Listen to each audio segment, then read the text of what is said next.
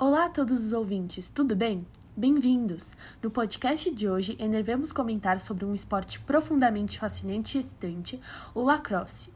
Assim, analisaremos algumas características gerais, algumas curiosidades e alguns aspectos associados à sua participação prévia nos Jogos Olímpicos. Esperamos que vocês gostem.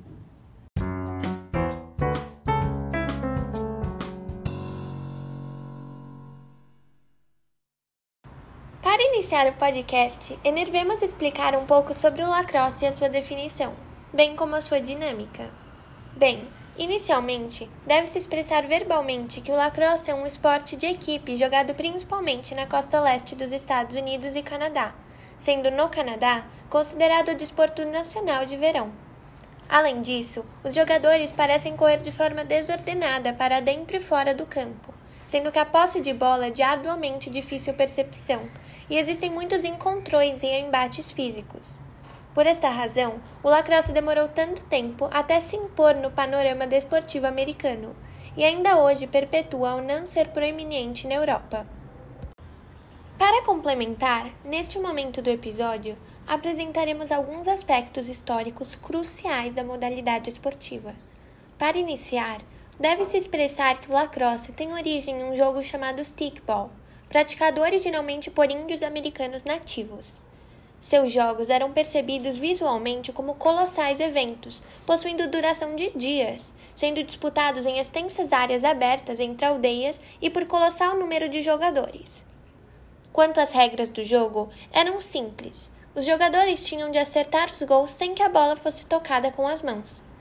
Entretanto, somente em 1636, com Jean de Brebeuf, o jogo foi chamado de lacrosse a modalidade esportiva foi estimulada e teve o seu desenvolvimento de jogo no Canadá, especialmente pelo dentista William George Beers.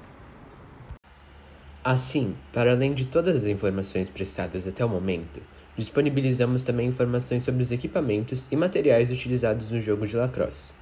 Portanto, deve-se dizer que os equipamentos principais são uma bola de borracha e uma haste longa com uma pequena rede em uma das pontas.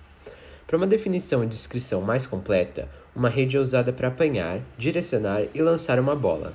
O taco, por outro lado, é semelhante a uma raquete, mas com uma haste mais longa e uma rede menor. Dessa forma, cada jogador joga com um taco.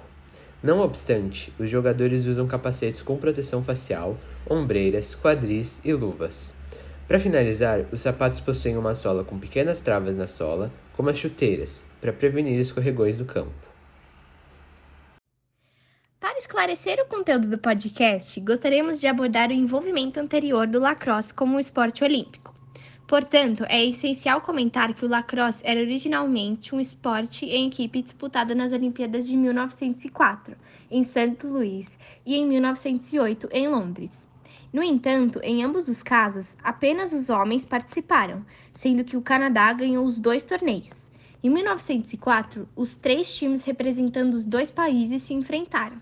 Em sua segunda participação no esporte, apenas duas equipes disputaram medalhas, fato que ocasionou a retirada definitiva do lacrosse do programa olímpico, assim como o esporte de demonstração sem medalhas. Esse esporte fez parte dos Jogos de 1928, 1932 e 1980.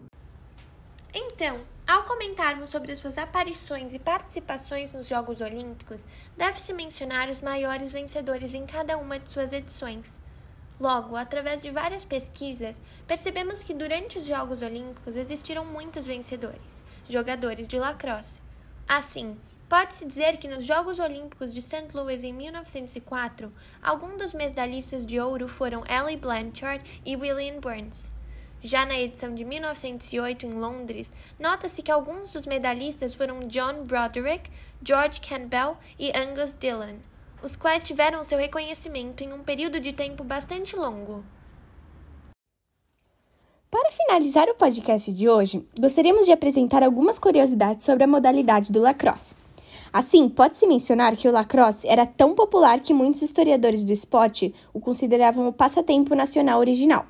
Em segundo lugar, menciona-se também que antigamente os povos nativos jogavam para ajudar no processo de cura, para resolver disputas, para ajudar no desenvolvimento espiritual e para se preparar para a guerra. Além disso, o lacrosse tem ganhado cada vez mais destaque em Hollywood, sendo, por exemplo, o desporto oficial da série juvenil Teen Wolf.